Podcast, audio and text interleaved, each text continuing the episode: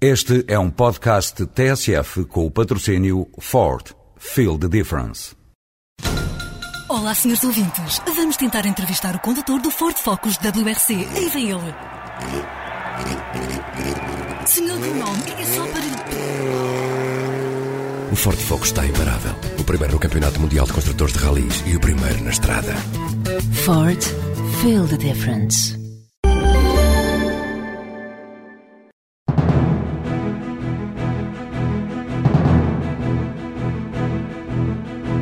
Coba ganhou mais um contrato para a construção de uma barragem na Argélia. É já o 23º projeto naquele que é o segundo maior mercado internacional da consultora de engenharia e ambiente.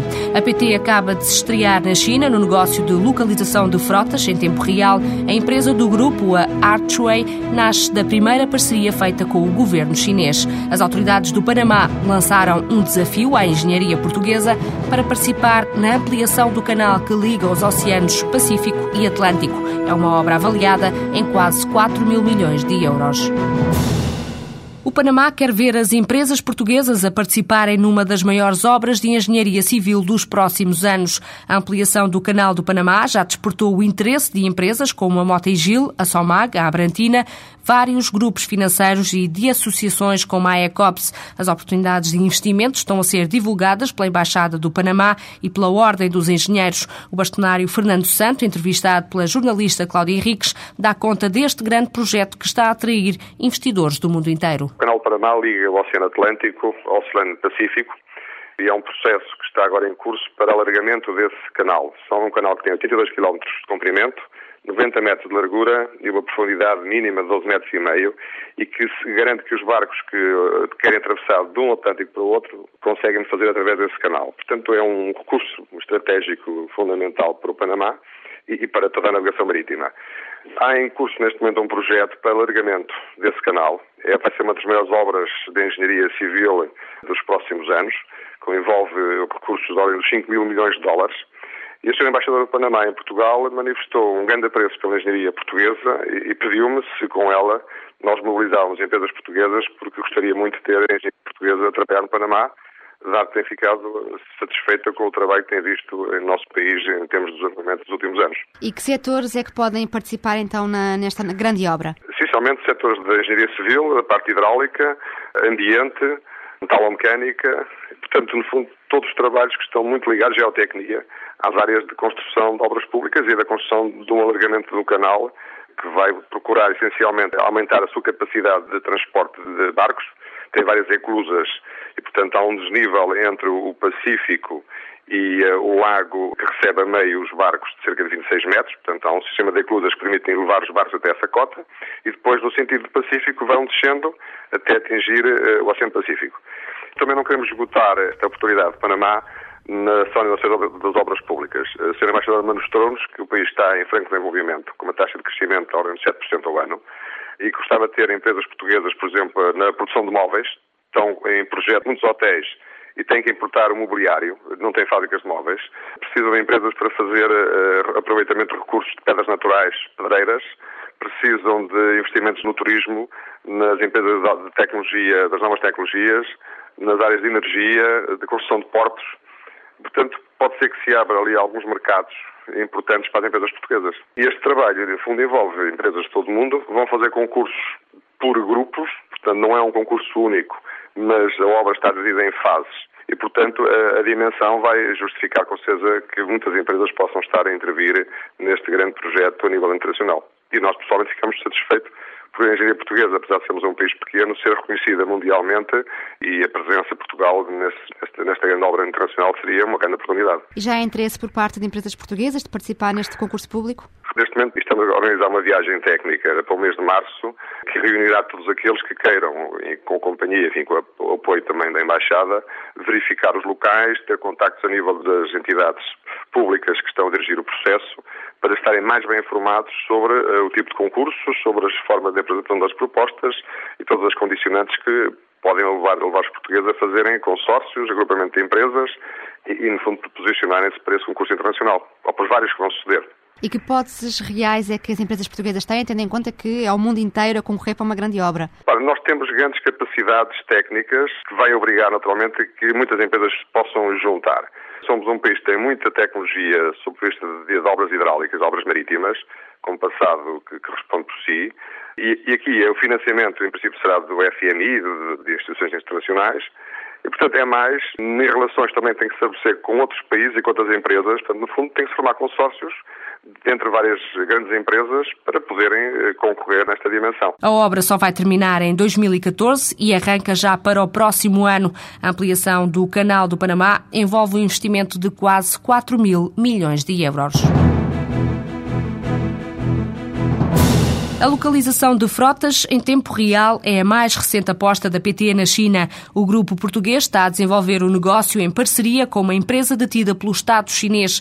Do acordo nasceu a Archway, a empresa chinesa na qual foram investidos 6 milhões de euros. O presidente da PT afirma que o novo serviço é dirigido a clientes empresariais do setor dos transportes. Henrique Granadeiro dá conta dos objetivos a atingir. Tudo depende um pouco, de, de, digamos, do sucesso operação tenha no, no seu princípio, mas uh, nós estamos à espera de, numa primeira fase, ir aos 300 mil clientes e ficar entre 50 e 100 milhões de faturação. O mercado de transporte de mercadorias tem registrado uma forte expansão. A nova empresa vai cobrir todo o território. A localização por GPS é o ponto-chave do serviço, mas o negócio estende-se a outras áreas. O negócio de GPS é um negócio de aluguer de circuitos no sentido de localização de frotas.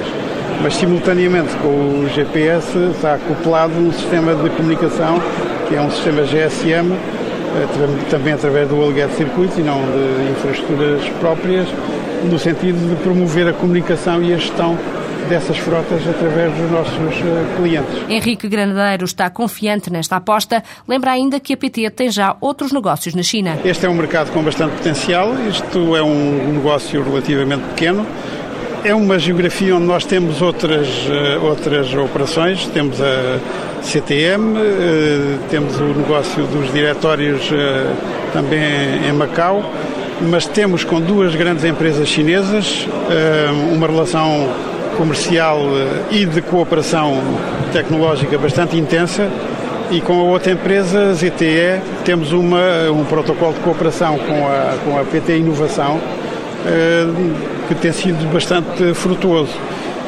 Quero, quero dizer que com qualquer destas grandes operadoras chinesas e produtoras chinesas, nós temos um fluxo de negócio bastante intenso. A confiança é um dos pilares para o sucesso do negócio. Henrique Granadeiro defende que neste mercado é preciso investir também na adaptação cultural. Quando se trata de parcerias, é preciso ter uma grande capacidade de compreensão do, do cliente, o que naturalmente envolve uma certa partilha de valores culturais, o que não é o caso da China, com quem, digamos, tem que haver. Mas é fácil uh, negociar com a China ou não?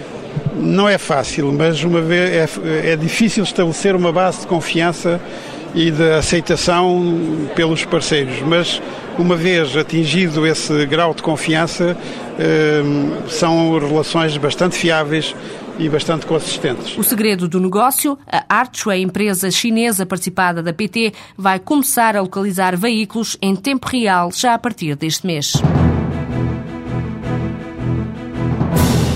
É um contrato avaliado em 2 milhões de euros. A COBA vai criar mais um projeto para a construção de uma barragem na Argélia.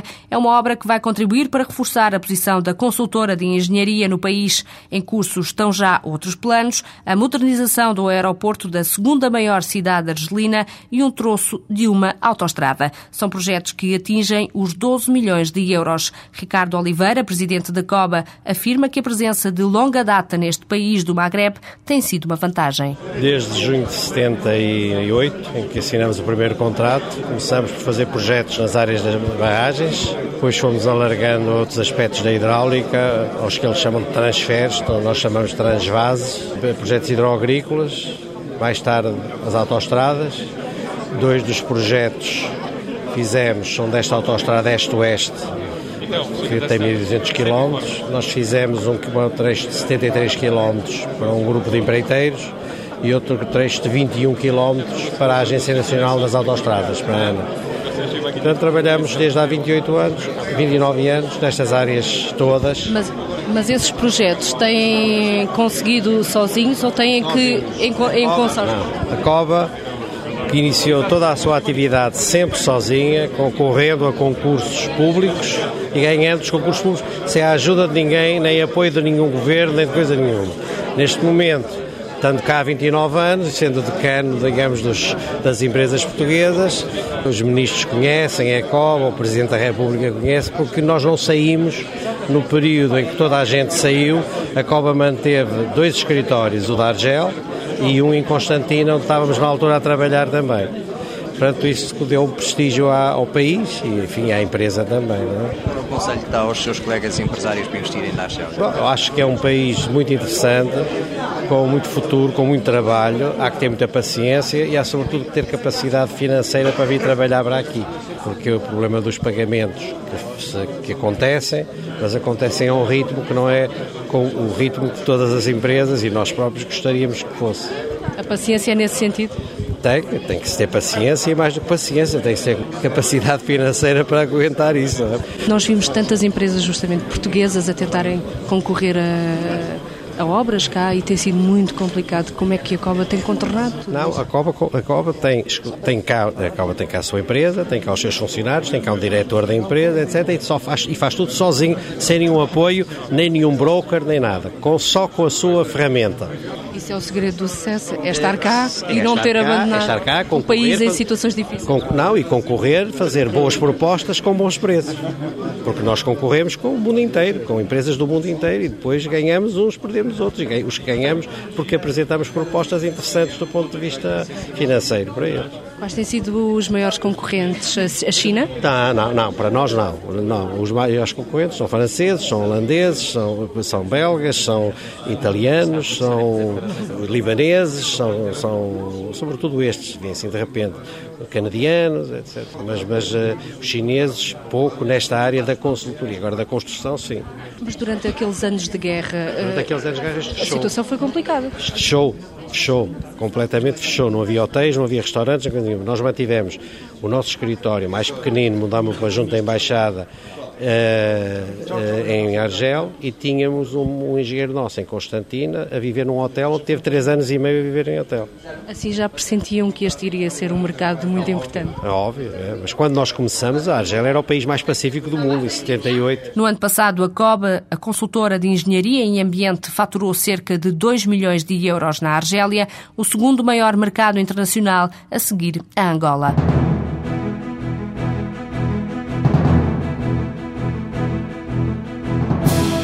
Também na Argélia, a Parque Expo foi escolhida para fazer o projeto de plano diretor da área metropolitana de Argel. É um projeto avaliado em 2,6 milhões de euros. A empresa vai participar na primeira fase de reconversão da capital argelina, que conta já com 4 milhões e meio de habitantes.